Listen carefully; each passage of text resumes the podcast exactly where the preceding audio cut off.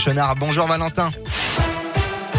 Bonjour Bastien, bonjour à tous. À la une, cette disparition inquiétante dans la Loire. Samedi 16 octobre dernier, une adolescente de 15 ans a quitté le foyer de protection judiciaire de la jeunesse où elle résidait à Roanne et n'a plus donné de nouvelles depuis. Elle était vêtue d'un jean bleu et d'un pull à capuche gris de type métissé. Elle a les cheveux courts, crépus noirs et mesure 1m60 pour 60 kg. Elle a des tatouages aussi sur ses deux avant-bras. Si vous avez des renseignements, n'hésitez pas à contacter la gendarmerie de Roanne. Un accident en Haute-Loire hier après-midi sur la départementale 43. Ça s'est passé à hauteur de Grazac. Perte de contrôle d'un 4x4. Le véhicule a réalisé plusieurs tonneaux. Le conducteur âgé de 19 ans a été éjecté gravement blessé. Il a été transporté au centre hospitalier Émile Roux du Puy-en-Velay en urgence absolue. Les deux passagers âgés de 18 et 19 ans sont eux plus légèrement blessés. Et si l'église participait aux Jeux Olympiques, c'est le pari un peu fou de Monseigneur Emmanuel Gobillard, évêque auxiliaire de Lyon. Il espère emmener le Vatican aux JO de Paris 2024.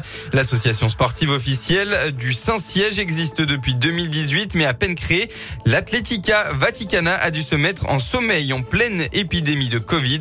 La première rencontre sportive a donc eu lieu le mois dernier à Rome. Religieux, migrants, détenus et sportifs en situation de handicap ont participé à une course de 4 fois 400 mètres. Le tout aux côtés de médaillés olympiques italiens fraîchement revenus de Tokyo.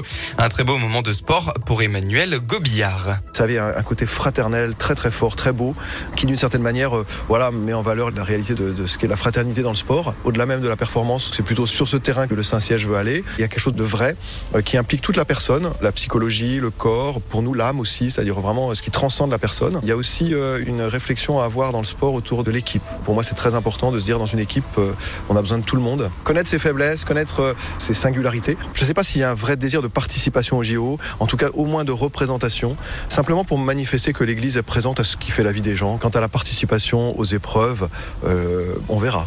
Affaire à suivre donc. Il reste encore des détails importants à régler. Pour pouvoir former une équipe au JO, les athlètes doivent avoir un passeport de l'État Vatican et le document n'est délivré qu'aux personnes qui y travaillent. L'intention, en tout cas, elle est bien là. Sur les terrains, en football pour la 11e journée de Ligue 1, hier, le Clermont Foot a été battu par le FC Nantes sur le score de 2 buts à 1. Une rencontre tendue puisque dès la 40e minute, les deux équipes étaient déjà réduites à 10.